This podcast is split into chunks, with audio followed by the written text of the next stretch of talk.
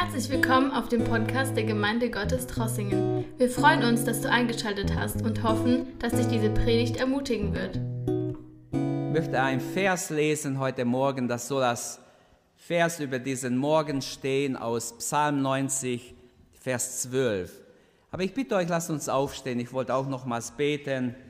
Ich will etwas predigen, einfach was in mein Herz ist und ich hoffe, ich kriege das hin. Und äh, ja, da dürfen wir alle mitbeten, dass Gottes Wille geschieht heute Morgen.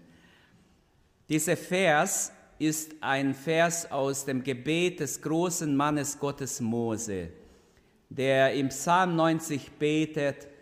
Er war in einer schwierigen Lage in Israel, die Kinder Israel murrten, haben immer wieder gegen Gott gemurrt. Sie haben nicht ganz Gott verlassen, aber sie waren unzufrieden und haben immer wieder Probleme gemacht. Und mitten in dieser Not wahrscheinlich dichtete Mose in eine schwere Situation. Durch den Heiligen Geist dichtet er diese, diese äh, Psalm 90. Und da möchte ich nur ein einziger Vers herauslesen. Die göttliche Weisheit beinhaltet für uns alle, für unser Leben, für die Tage, die vor uns sind. Und da heißt es im Vers 12, lehre uns, unsere Tage zu zählen, damit wir ein weises Herz erlangen oder gewinnen, wie auch die Übersetzung ist. Damit wir ein weises Herz gewinnen. Vater, wir danken dir. In Jesu Namen, wir danken dir, dass wir in dein Gegenwart kommen dürfen. Du ladest uns ein, dass wir in dein Gegenwart kommen, in dein Haus kommen. Hier sind wir, Herr. Wir danken dir, dass du die Zusage gegeben hast, dass du mitten unter uns bist. Und wir glauben heute Morgen, dass du mitten unter uns bist. Dein Gegenwart ist real, es kann erfahren werden, es kann erlebt werden heute Morgen. Rühr uns an heute Morgen, lass dein Gegenwart spürbar sein für jeden Einzelnen, wenn jemand zweifelt heute Morgen. Herr, lass die Gegenwart Gottes so stark sein, dass niemand zweifeln kann, dass wir dein Gegenwart erleben, Herr, wie nie zuvor. Ich bitte dich, Jesus, dass unser Herz an dich hängt, allein an dich, Herr, dass wir unsere Tage zählen, damit wir klug und weise werden und richtig leben, damit wir nichts zu bereuen haben am Ende. Ich bitte dich, Vater, im Namen Jesu, rede du durch, durch mich, Herr. Ich bitte dich, lass mich dein Sprachrohr sein heute Morgen. Herr, ich bitte dich, dein Gegenwart möge jeden einzelnen Herz erreichen. Öffne du die Herzen, Herr. Lass dein Wort hineinfallen, Jesus, damit es Frucht bringt. Frucht für die Ewigkeit. Danke, Herr. Danke, dass du auch in dieser Zeit bei uns bist. Wir sind nicht verlassen. Herr, wir sind mit dir unterwegs zur ewigen Herrlichkeit. Wir danken dir dass du für uns gestorben bist, Herr. Wir danken dir, dass du uns an der Hand genommen hast und uns führst und uns nicht verlassen wirst. So hast du es verheißen. Bis ans Ende wirst du mit uns sein. Gelobt sei dein Name, Herr. Ich danke dir. Ich lobe dich, Herr, und danke dir, dass du mitten unter uns bist und dass dein Werk geschieht heute Morgen. Halleluja, Halleluja. Danke, Herr. Amen. Bitte nimm Platz.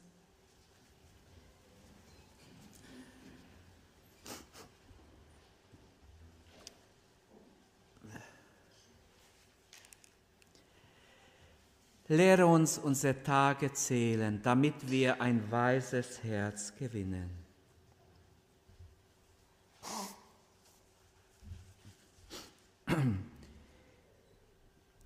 Mein Thema ist die Predigt, die ich am Sonntag predigen würde, wenn ich wüsste, dass ich am Montag sterbe. Ich weiß nicht, ob ich bald sterbe oder nicht. Es ist in Gottes Hand. Ich bin nicht lebensmüde. Das kann ich sagen. Aber was würde ich predigen, wenn ich wüsste, morgen werde ich sterben? Das würde ich predigen, ich sag's euch. Zuerst mal ein Beispiel. Seit zwei Wochen lag dieser alte Mann schon im Krankenhaus. Und die Ärzte haben ihm gesagt, es gibt keine Hoffnung. Sie haben eine Krankheit, die ist unheilbar. Das Essen schmeckte ihm nicht mehr. Er hat immer mehr abgenommen. Er konnte kaum ein paar Bisse noch irgendwie herunterkriegen. Er wusste, dass er nicht mehr gesund werden kann, menschlich gesprochen. Er war nicht gläubig. Die Ärzte haben ihm das auch gesagt. Seine Familie sagte er, es wird alles gut. Ich komme wieder heim und wenn ich wieder zu Kräfte komme, dann werde ich noch vieles unternehmen. Aber auch seine Frau und seine Tochter haben mit dem Arzt geredet, ohne dass er es mitbekommt und haben auch mitbekommen, er hat nur noch Tage zu leben. Und es war sehr schwer, aber seine Frau ging zu ihm ins Zimmer und sagte zu ihm, es wird alles gut, Unkraut vergeht nicht. So hatte ihr Mann angesprochen. Und wir fragen uns, wie können Menschen so dumm sein? Sie wissen, dass er stirbt. Er weiß es und redet so, sie weiß es und redet so, sie ist auch nicht gerettet. Aber die Tochter war gerettet. Kurz vorher ist die Tochter, hat zu Jesus gefunden. Und die Tochter, als sie erfahren hat, mein Vater hat nur noch einige Tage oder kurze Zeit zu leben, hat sie gesagt, ich muss alleine zum Vater, ich will alleine zu ihm, wo Mama nicht dabei ist ich will. Und sie hat vorher gebetet und sie ging zu ihr Vater. Und sie hat nicht gesagt, es wird alles gut. Sie hat gesagt, Papa, ich weiß, wie es um dich steht. Ich habe auch mit dem Arzt geredet. Ich weiß, wie es um dich steht. Und ich weiß, dass du nicht mehr lange leben wirst. Und sie fühlten beide Schmerzen, weinten, haben sich in die Arme genommen und so saßen sie da, hilflos. Aber dann hat die Tochter Mut bekommen und Mut gehabt und hat den Vater versucht klarzumachen, du gehst in die Ewigkeit. Dein Leben wird nicht einfach in der Erde beendet. Du gehst hinüber in die Ewigkeit. Papa, du bist nicht bereit. Deine Sünden, Papa, dein Leben war alles andere als so, wie Gott es haben will. Jetzt ist noch die Möglichkeit, dass du dein Leben Gott gibst. Papa. Und sie weinten beide. Und tatsächlich, Gott hat die, sein Herz geöffnet.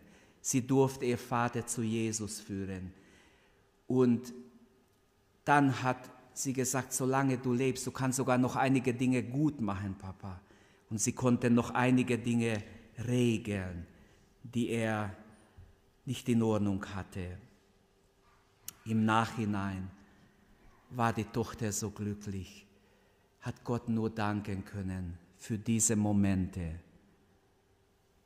Lehre uns, unsere Tage zu zählen, damit wir weise, ein weises Herz gewinnen.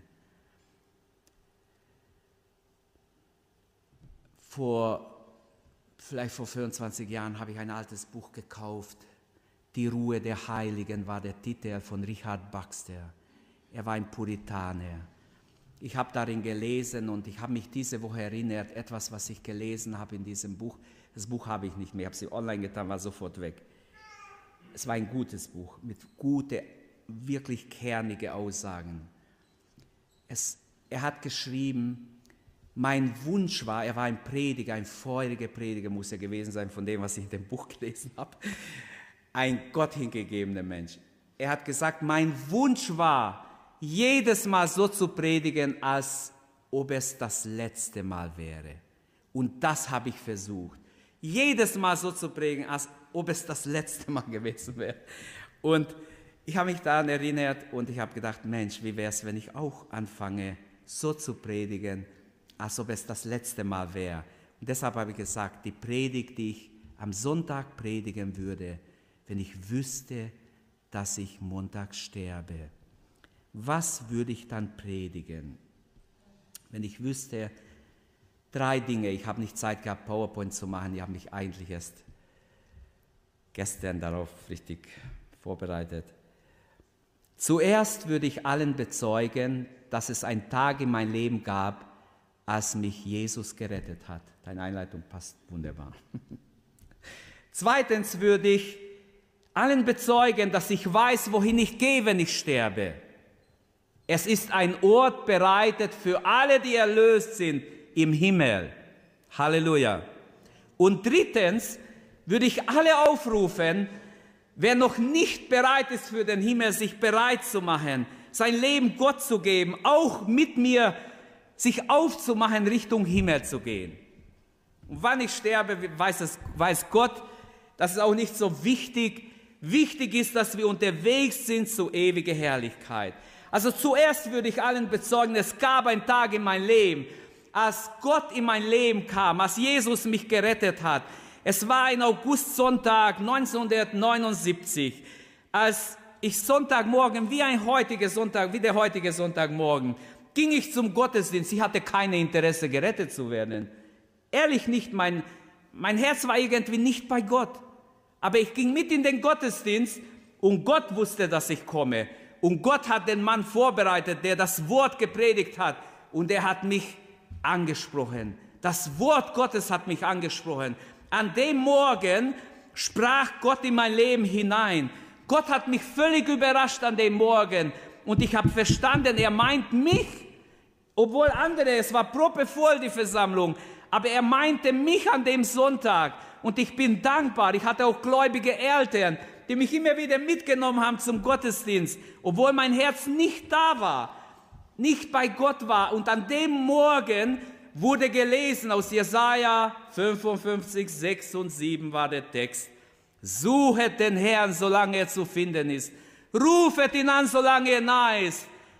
Im Vers 7 heißt, der Gottlose verlasse seinen Weg, der Übeltäter seine Gedanken und bekehre sich zum Herrn. Denn bei ihm ist viel Vergebung. Halleluja. Bei ihm ist nicht nur ein bisschen Vergebung. Bei unser Gott ist viel Vergebung, auch heute Morgen. Ich würde jedem bezeugen, es gab tatsächlich so einen Tag in meinem Leben. Hast du das schon erlebt? Ist Jesus schon in dein Leben gekommen? Wenn nicht, erlebe ihn heute Morgen. Auch ich bin nur ein Mensch auf die Gnade angewiesen, jeden Tag, genauso wie ihr alle. Und Gott hat mich an diesem Morgen völlig überrascht und abgeholt. Und ich weiß seit dann, meine Sünde wurde vergeben. Mein Name wurde im Buch des Lebens geschrieben. An diesem Tag äh, habe ich angefangen zu verstehen, es ist wichtig, wie ich lebe. Es ist wichtig, dass ich meine Tage zähle, wie es hier im Text heißt. Und wenn ich kurz zum Text kommen darf, bevor ich zu meinem zweiten Punkt komme, unser Text ruft uns alle auf, dass wir anfangen, unsere Tage zu zählen. Was bedeutet das? Mathematik studieren oder Mathematik äh, bisschen praktizieren? Unser Vers hier im, im Psalm 90, Vers 12 spricht zwei Dinge an. Und zwar, er spricht von einer lernenden Haltung des Mose. Er ist wie ein Lernender, und das ist auch neutestamentlich, denn Jünger Jesu, Nachfolger Jesu, Matatea bedeutet Lernender, ein Lernender zu sein, der offen ist für das, was Gott mich lernt. Wir folgen Jesus, wir sind seine Jünger, wir sind praktisch Lernende. Und der zweite Gedanke, der Zweck dieser lernende Haltung wird gezeigt, damit wir ein weises Herz haben. Auf der einen Seite lehre uns, ich nehme die Haltung eines Schülers ein. Auf der zweiten Seite wird gezeigt, warum es so wichtig ist, damit wir ein weises Herz haben. Zuerst spricht Mose von seiner Haltung, diese lernende Haltung des Mose, die Haltung eines Schülers, ist es so wichtig, dass wir diese Haltung einnehmen. Das heißt, er kannte seine Bedürfnisse, von Gott unterrichtet zu werden. Wie wichtig ist, dass wir von Gott lernen. Amen. Dass wir heute jeden Tag von Gott lernen. Deshalb, als ich mich bekehrt habe, am gleichen Tag fing ich an, die Bibel zu lesen. Ich weiß nicht, niemand hat es mir gesagt, aber ich habe einen Wunsch gehabt. Ich hatte so eine Plastikbibel, so kleine, ich habe zu meinem Papa gesagt, kann ich deine Bibel haben? Als wir nach Hause sind, hat er mir gleich gegeben. Obwohl er sich auch immer damit beschäftigt hat, vielleicht musste er nachher predigen oder auch nicht, ich weiß es nicht. Auf jeden Fall hat er mir seine Bibel gegeben. Was mir aufgefallen ist sofort in seiner Bibel, dass es fettgedruckte Verse gab. Und ich habe mich richtig gefreut. Ich habe gesagt, Mensch, ist das ein guter Vers? Habe noch weitergegeben, Mensch, ist das ein guter Vers. Wieder ein fettgedruckter. Und so, so ein Bibel hatte er. Und das hat mich richtig neugierig gemacht und fing an, seit dann die Bibel zu lesen und habe noch nicht aufgehört. Also, diese Haltung des Schülers. So viele denken, sie wissen alles. Ach, was soll ich noch lernen? Nein, wir als Gläubige sind Lernende. Wir bleiben Lernende bis zum letzten Tag. Man unterhält sich viel von Bildung, so wichtig. Über Bildung wird viel gesprochen. Ähm, die Schüler tun mir leid. Nicht nur heute Morgen, überhaupt, dass die Schulen kein Präsentunterricht ist. Aber ich möchte damit gar nicht anfangen. Unsere Schulen sind zurzeit auch in, in, in einer großen Not. Es ist ein Gebetsanliegen für uns alle, dass wir beten dafür. Mose wendet sich an Gott, lehre mich, Herr. Diese lernende Haltung nimmt er ein. Er möchte von Gott unterwiesen werden. Gott ist der beste Lehrer. Seid ihr einverstanden? Gott ist der beste Lehrer. Der Heilige Geist hat ein Lehramt, steht in Johannes 14 und 16. Er ist der Lehrer. Er wird uns alles lehren.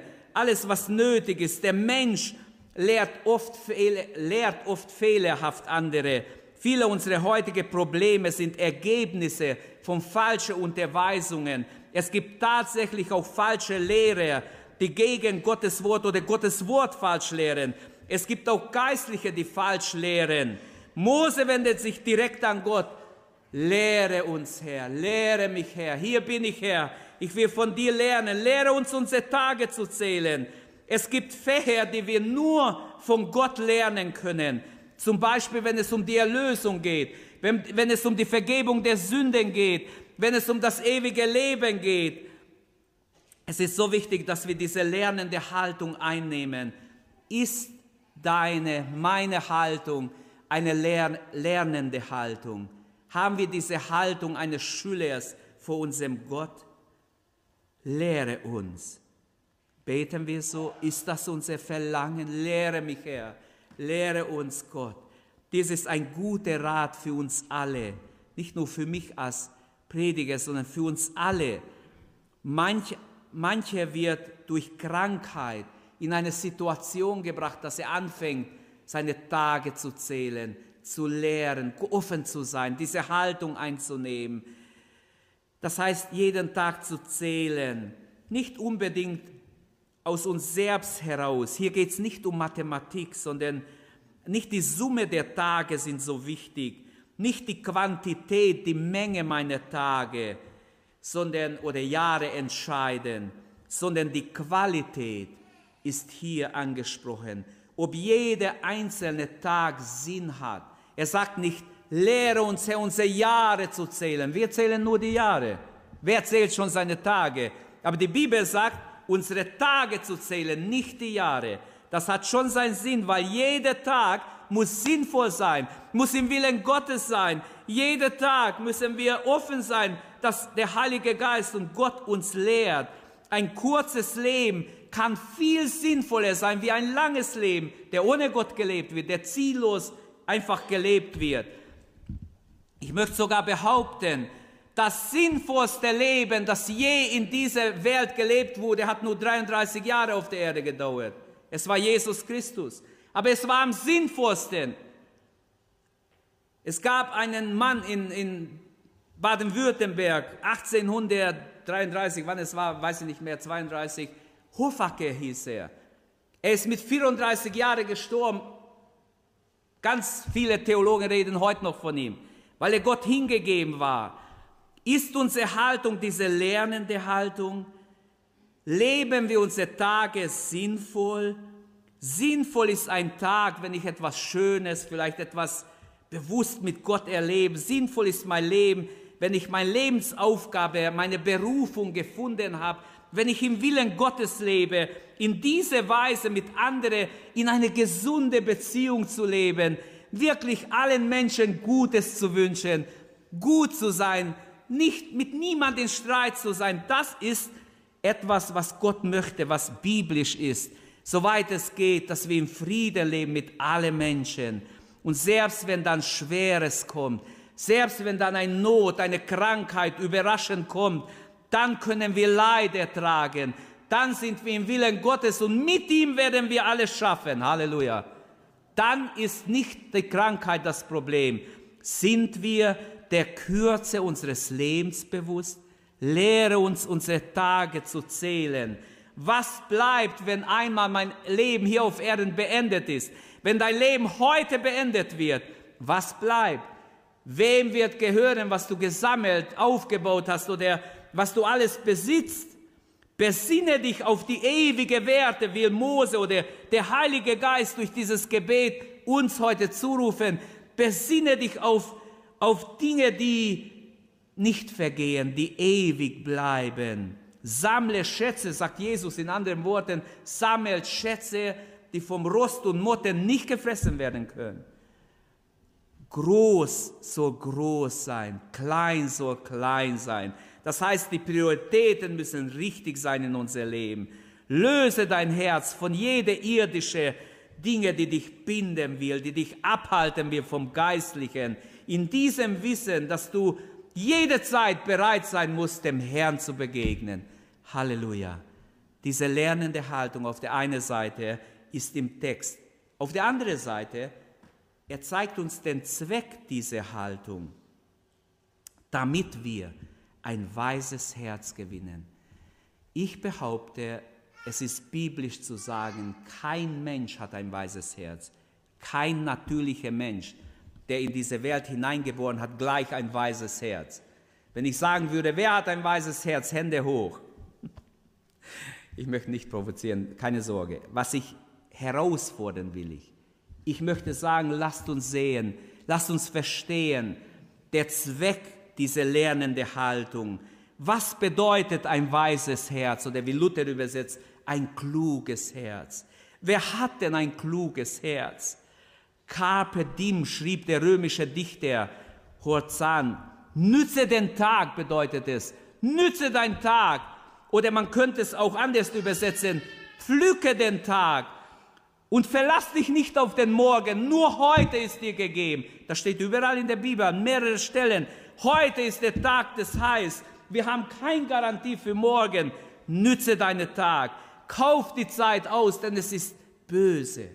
Es ist eine sehr böse und schwierige Zeit.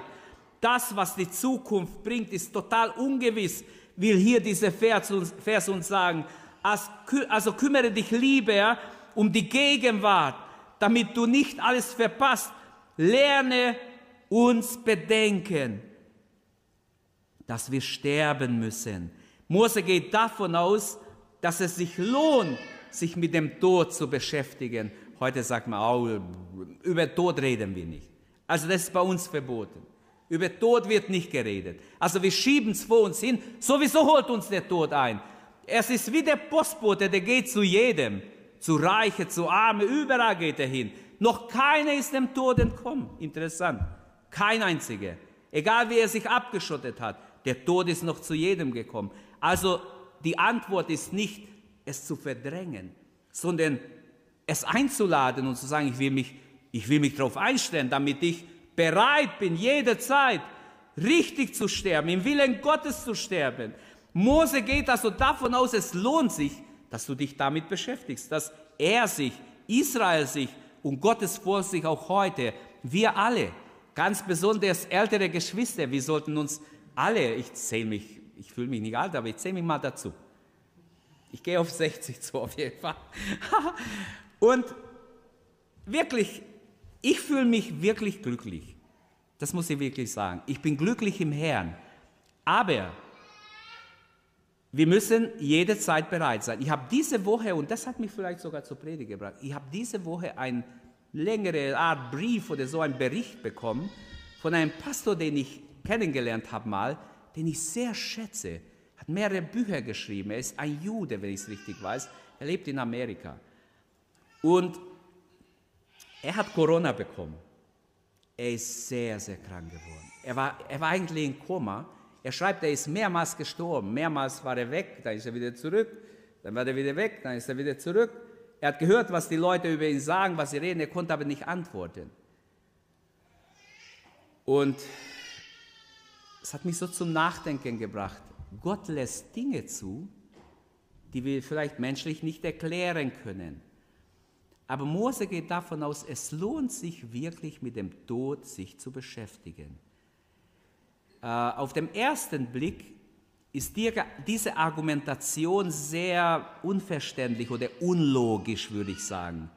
Warum soll ich mich mit etwas beschäftigen, was sowieso kommt, was ich sowieso nicht ändern kann? Doch, ich kann meine Einstellung dazu, ich kann mein Bereitsein dafür ändern. Der Tod kommt ja doch, sagen Menschen, also ich brauche mich damit nicht beschäftigen. Wie klein ist für Mose der Mensch in all sein Tun. Er spricht, er fängt den Psalm so an, Gott, du bist unsere Zuflucht von Generation zu Generation, von Ewigkeit zu Ewigkeit. Halleluja. Du bist unsere Zuflucht. Du bist Israels Zuflucht von einer Generation zum anderen und so bleibt es in aller Ewigkeit. Wie wunderbar, wer ein wunderbare, da ist der Mensch ganz, ganz klein. Er zeigt, wie unmächtig der Mensch ist gegenüber dieser Größe Gottes. Damit Gottes Ewigkeit in unsere Vergänglichkeit trete und unser Leben Anteil an der Welt Gottes gewinne, betet er, so lehre uns bedenken, so lehre uns einsichtig zu sein, klug zu sein und wirklich mit unserem Tod uns zu beschäftigen, sage ich jetzt mal in meine Worte.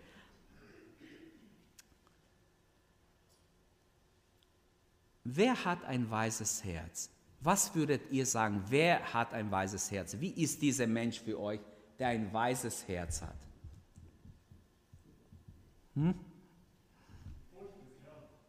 Die Furcht des Herrn ist in sein Leben, danke. Was wäre noch wichtig für ein weises Herz? Wer hat ein weises Herz? Haben wir alle ein weises Herz? Gehören wir alle zu solchen, die ein weises Herz haben? Hallo? Haben wir ein weises Herz? Ich hoffe, wir haben alle ein weises Herz. Wir können ein weises, wir sollen, wir müssen sogar ein weises Herz haben als Gotteskinder. Was sind Kennzeichen eines weisen Herzens nach Gottes Maßstab? Ich habe mich so gefragt, was würde Jesus sagen? Wer hat ein weises Herz? Er sagt in Matthäus 7 in seiner Bergpredigt, der hat ein weises Herz, der auf Fersen baut. Erinnert euch an die Stelle. Nicht der auf Sand baut, schnell, schnell, sondern der auf Fersen baut, der auf Gottes Wort sein Leben gründet, der Gottes Wort ernst nimmt, sein Leben ausrichtet danach, der hat ein weißes Herz. Das heißt, ähm, lass nichts Unbereinigtes in dein Leben bleiben. Bring alles, was an dir liegt, in Ordnung, würde ich sagen. Das gehört zu diesem weißen Herz. Sei jederzeit bereit, Gott zu begegnen. Dieses weiße Herz wünsche ich jedem von uns, dir und mir. Wir alle verschwenden viel Zeit vielleicht. Wir alle müssen aufpassen, dass wir unsere Zeit richtig äh, ähm, nützen. Zeit ist kostbares Gut. Zeit ist nicht Geld, wie es uns gesagt wird. Zeit ist Gnade bei Gott. Zeit ist Gnade. Aber einmal verschwendet, kann es nicht mehr zurückgebracht werden. Wir alle sollten Gott bitten heute Morgen wie Mose, lehre uns unsere Tage zählen, Herr. Wir wollen ein kluges Herz haben. Wir haben es viel eiliger, die Sterne zu zählen vielleicht oder mit irgendwelchen belanglosen Dingen uns beschäftigen. Hin und her zu diskutieren am Tag, was äh, gerade die Meinungen so sind. Nein.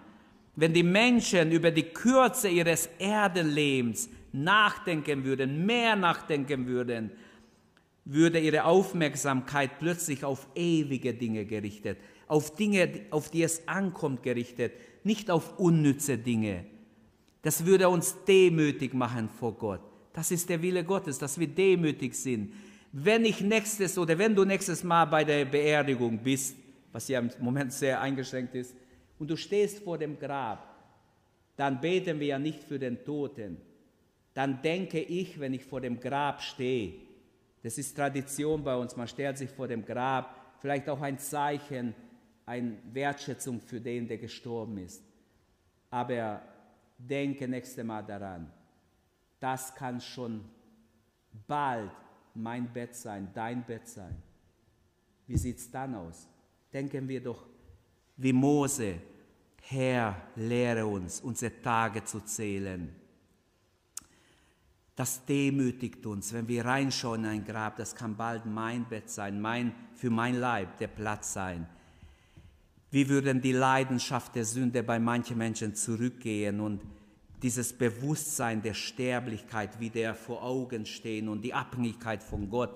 Das Göttliche, das ist göttliche Weisheit. Denn die Weisheit Gottes hat in seinem Wort vorausgesagt, kann nicht alle Verse zitieren, schon im Alten Testament steht es, im Buch Daniel Kapitel 12, in Johannes steht es, aber ich zitiere eins von Hebräer, Hebräer 9, Vers 27. Es ist Gesetz der Menschen, nur einmal zu leben, danach zu sterben. Viele hoffen, sie kommen als Königin oder als König wieder oder als irgendein Großer in dieser Welt. Glauben an die Reinkarnation, das ist eine dämonische Lehre. Niemand wird wiederkommen als Mensch. Dort steht Gottes Wort fest. Es ist Gesetz der Menschen, einmal zu leben, danach das Gericht. Es wird kein mehreres Leben geben. Das ist ein völliger Irrtum, auf den Menschen hoffen und sie werden enttäuscht sein. Gottes Weisheit ist irrtumslos. Es ist absolute Wahrheit, die uns den Weg zum Himmel zeigt. Paulus argumentiert in 1. Korinther 1, ab Vers 18 und 19. Er sagt, das Wort vom Kreuz ist eine Torheit denen, die verloren gehen. Uns, die wir gerettet sind, ist es Gottes Kraft. Halleluja. Gottes Kraft. Und dann sagt er etwas, was, was wir auch dazu lesen sollten. Es steht nämlich geschrieben, ich werde die Weisheit der Weisen zunichte machen und den Verstand der Verständigen werde ich wegwerfen. Denn sie lehren die Menschen falsch. Sie gehen nicht danach, was die göttliche Weisheit sagt. Die göttliche Weisheit sagt ein Leben, danach Gericht, Ewigkeit beginnt, die Ewigkeit für alle, ob bei Gott oder ohne Gott. Daniel konnte sagen, bevor er stirbt, es kommt der Tag der Auferstehung, Kapitel 12, Vers 4. Etliche werden auferstehen zum ewigen Schmach und Schande, andere zum ewigen Leben. Halleluja. Und dann hat Gott gesagt, Daniel, es wird noch später sein. Leg dich schlafen zu deinen Vätern.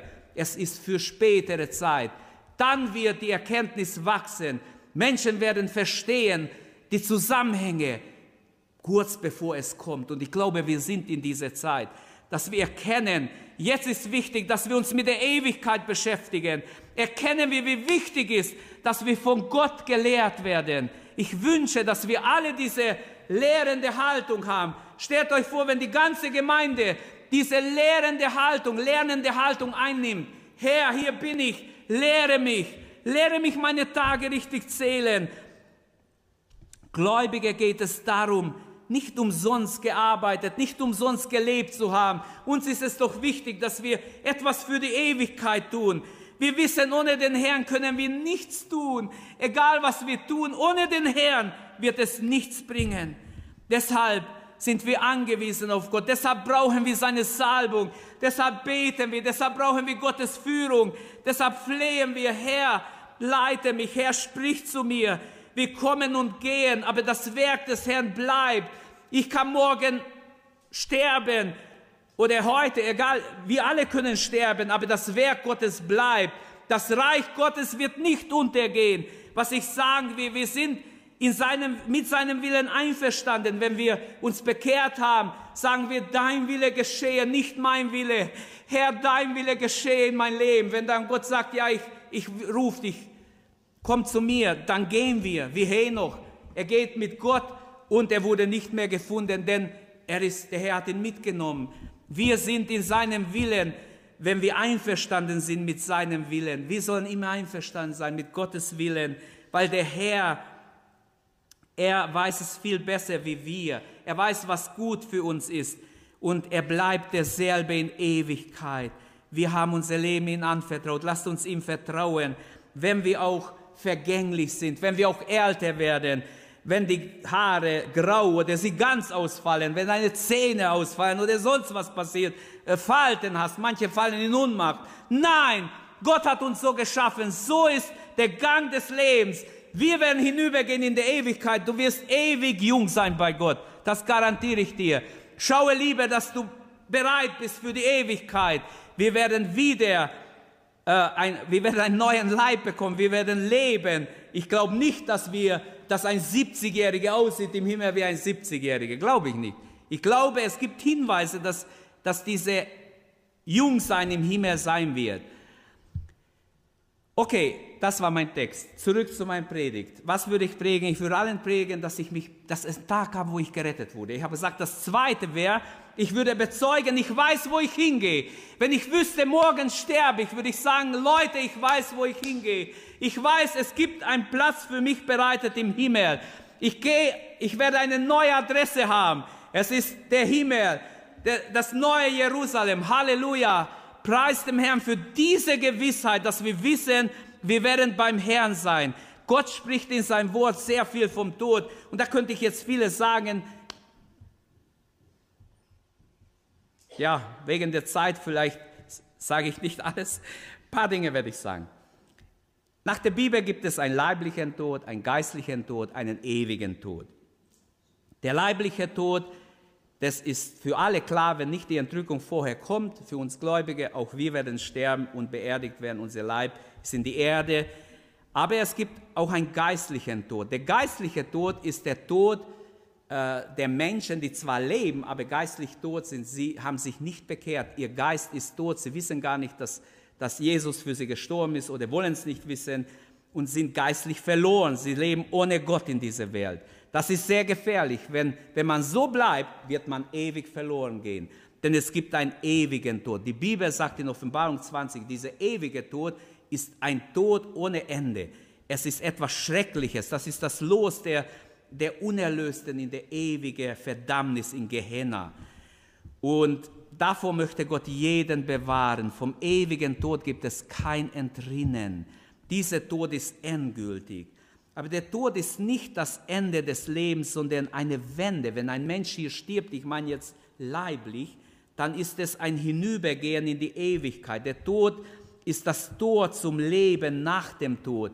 Und deshalb haben die Christen in, in der Urgemeinde, oder das wissen wir wenigstens von den ersten Jahrhunderten, die Christen haben gesagt, unser Todestag ist der Geburtstag ins neue, ins ewige Leben. Es ist diese Hinübergehen in das ewige Leben.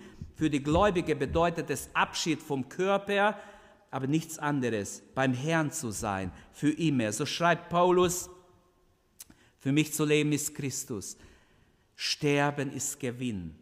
Aber er sagt dann, deshalb weiß ich nicht wirklich, was, was besser wäre. Ich fühle mich zwischen zwei Wünschen hin und her gerissen.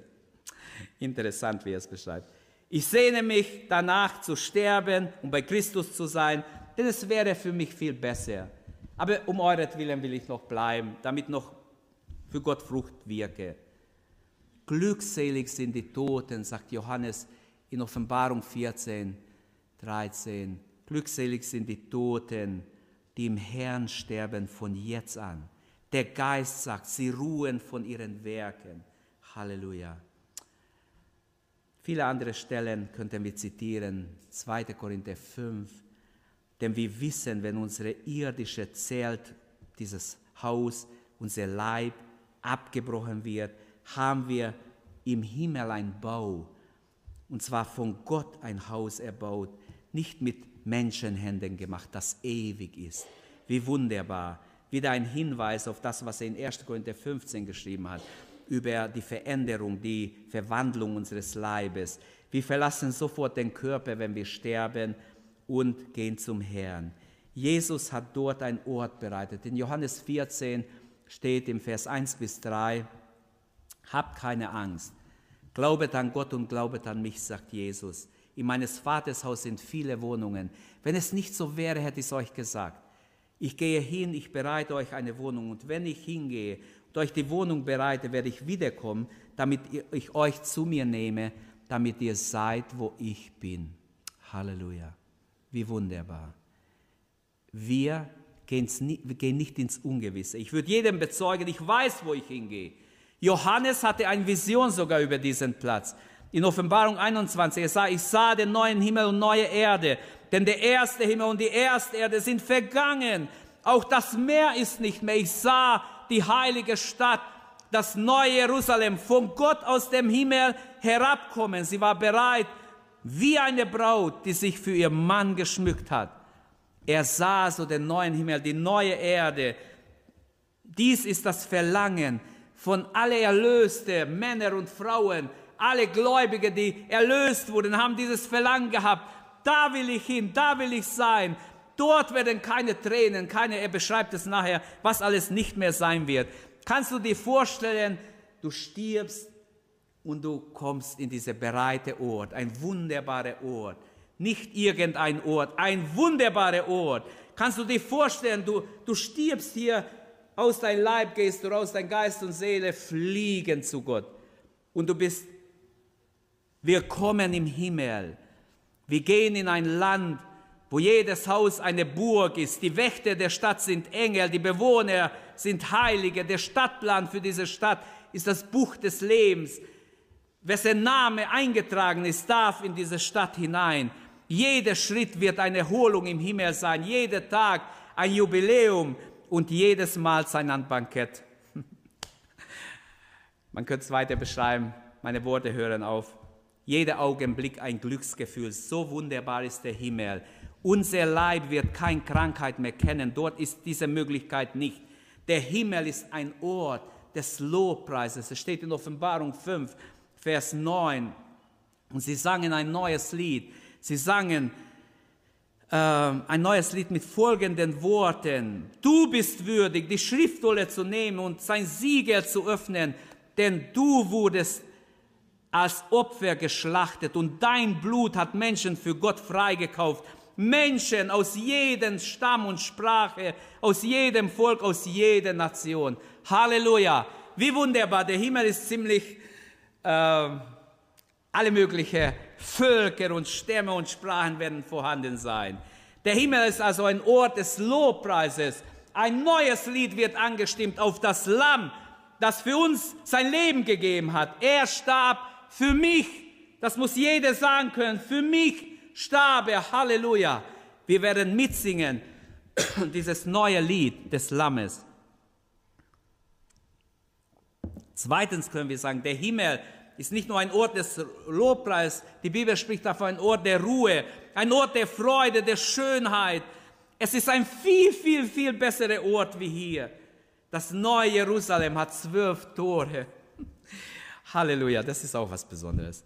Zwölf Tore, das neue Jerusalem ist sehr, sehr groß. Es ist so hoch wie breit, wenn ich es richtig weiß, ca. 2400 Kilometer lang und breit und hoch. Und wie das eingerichtet ist, lasst euch überraschen. Das ist ein Geheimnis, das Gott uns nicht gelüftet hat. Aber es gibt zwölf Tore und die Tore sind benannt nach den zwölf Stämmen Israels. Und wie, findest du, wie finden wir einander? Wo werden wir uns treffen im Himmel? So, als ich in Berlin gewohnt habe, da war mein Bruder Wurbrand da und der hat erzählt, ich habe mit meiner Frau gesprochen, du, wer wird zuerst sterben? Gehst du zuerst oder gehe ich? Wir wissen es nicht. Wie finden wir uns im Himmel? Mensch, das ist so groß. Wie werden wir uns finden? Da hat er gesagt, ich schlage vor, wir suchen das Tor Benjamins. Am Tor Benjamin werde ich auf dich warten. Also denk daran, im Himmel, am Tor Benjamins will ich auf dich warten. Finde ich wunderbar. Im Himmel wird man sich wiedererkennen, das ist biblisch, glaubt mir das. Wir werden uns wiedererkennen, wir werden alle erkennen, die dort sind. Wir werden wissen, wer Abraham, Isaac und Jakob ist. Wir werden wissen, wer Jesus ist. Es ist einfach so, wenn Gott sich offenbart, weiß man, dass es Jesus ist. Wenn Jesus jemand erscheint, der hat nicht gesagt, ich habe eine Erscheinung, ich habe keine Ahnung, wer das war. Ich weiß von vielen Fällen, wenn sie eine Erscheinung hatten in der Bibel, sie wussten, es war Jesus, obwohl nicht auf sein Stirn war Jesus. Und das ist heute noch so. Wenn Moslems sich bekehren und Jesus sehen und Jesus zu ihnen spricht, dann wissen sie, mir ist Jesus erschienen und hat das und das gesagt. Ich bin der Weg. Bekehr dich zu mir. Verlass alles andere. Ich wünsche uns, dass wir uns freuen auf diese Stadt. Es gibt vieles zu sagen. An jedem Tor stehen Engel. Warum muss ich das sagen? Ich weiß es gar nicht.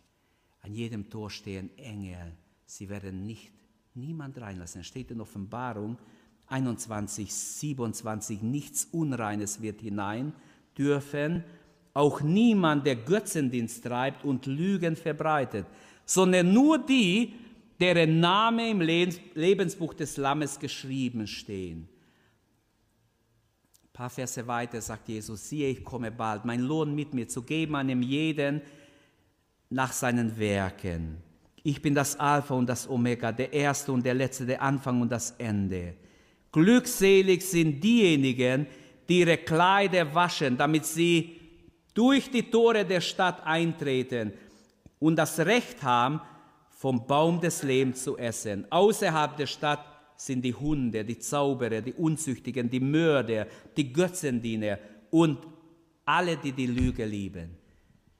Mann, was für eine Beschreibung. Oh Gott, gib uns diese Sehnsucht nach dem Himmel. Ich wünsche, dass jeder, der von diesem Gottesdienst weggeht, dass ihr ein Hunger, ein Verlangen habt nach dem Himmel. Amen. Dass wir uns freuen auf dem Himmel. Leute, es ist viel schöner wie in diesem Leben. Ich bin nicht lebensmüde, ich habe keine Depression. Aber alles, was wir besitzen, ist nichts im Vergleich mit dem, was Gott bereitet hat. Ich wünsche euch alle, dass wir das erleben, dass wir nicht nur sterben und nicht wissen, wo wir hingehen, dass wir bewusst leben und im Glauben sterben und die Herrlichkeit Gottes sehen. Wir treffen uns am Tor Benjamins. Amen. Das wünsche ich. Die Trossinger treffen sich da. Und wir mal sehen, wer noch alles da ist. Wenn ich wüsste, dass ich heute die letzte Predigt halten würde, würde ich nur eine Sache machen. Und das bringt mich zum Schluss. Als drittes würde ich euch alle einladen, würde ich jeden einladen, der noch nicht bekehrt ist, sich heute zu bekehren. Jesus kam, die Verlorene zu suchen und zu retten. Es reicht nicht, in ein gläubiges Elternhaus aufzuwachsen. So war ich. Ich wusste eigentlich vieles, wusste ich. Die ganze biblische Geschichte hat man mir als Kind schon erzählt, hat meine Mama uns immer wieder erzählt. Ich habe viele Predigten gehört, ich wusste vieles. Und doch glaube ich, ich war ganz verloren. Man kann im Haus Gottes sein und doch verloren sein, so wie die Drachme, die ging verloren im Haus. Ist ein Bild dafür, dass Kinder, die im gläubigen Elternhaus aufwachsen, auch gerettet werden müssen. Und Jesus ladet uns ein. Er kam zu suchen und zu retten, was verloren ist. Ich lade euch ein, nimmt Jesus an, macht ganze Sache mit Gott. Lade Jesus in dein Leben ein, heute Morgen. Jetzt haben wir Zeit. Niemand jagt uns. Der zweite Gottesdienst ist erst um fünf. Macht euch keinen, atmet aus. Freut euch in der Gegenwart Gottes. Gott ist mitten unter uns. Die große Einladung Gottes. Kommet her zu mir, alle, die mühselig und beladen seid. Ich will euch erquicken. Ich würde jeden herausfordern oder möchte das auch tun, auch wenn ich nicht morgen sterbe, ist egal, ob ja oder nein. Gott bestimmt sowieso, aber trotzdem ist die Einladung wichtig. Nimm Jesus an. Die Bibel spricht sehr viel von Sünde. Und die Bibel zeigt uns, die Sünde ist tödlich. Die Sünde ist wie eine tickende Bombe mit einem Zeitsünder. Wenn man nicht aufpasst, es kann plötzlich explodieren und es kann dich in die Ewigkeit stürzen, in die Verdammnis. Sünde ist tödlich. Es ist wie Blei auf den Füßen der Leute. Sie werden es nicht frei. Es ist, sie sind gebunden mit Ketten. Die Sünde ist der Leute Verderben, sagt die Bibel. Sünde ist Übertretung gegen Gott. Es ist Zielverfehlung. Aber Gott bittet an Vergebung der Sünden. Vergebung ist wie ein, wie ein guter kühle Dusche in einem ganz heißen Mittagssonne. Es ist äh, wie wenn du einen schweren Rucksack lange getragen hast, jemand kommt, nimmst dir ab. Es ist einfach Vergebung aus Gnade. Noch vergibt Gott alle Übertretungen. Noch bietet er das an, was in der Einleitung gesagt wurde. Er starb für mich. Er starb für mich. Die Einladung gilt heute Morgen jedem. Komm zu Jesus. Komm, gib ihm dein Leben, nimm die Vergebung Gottes an, treffe heute diese Entscheidung. Ich will Jesus folgen, ich will meine Tage zählen, ich will diese lernende Haltung einnehmen, damit ich weise werde, damit ich klug werde und mein Leben im Willen Gottes lebe. Treffe diese Entscheidung. Niemand hat die Garantie, dass wir es auch nächsten Sonntag machen können oder nächste Tage nicht mal morgen, denn heute ist uns nur gegeben. Heute ist der Tag des Heils. Heute, so du seine Stimme hörst. Heute, jetzt, morgen kann zu spät sein. Komm jetzt zu Jesus. Nimm jetzt seine Erlösung an. Lehre uns unsere Tage zählen, damit wir klug werden, damit wir ein weises Herz haben. Halleluja. Amen. Danke, dass du unsere Predigt angehört hast. Wenn dich die Botschaft angesprochen hat, dann teile sie gerne mit deinen Freunden und Bekannten, dass auch sie diese Predigt hören können. Wir wünschen dir Gottes Segen.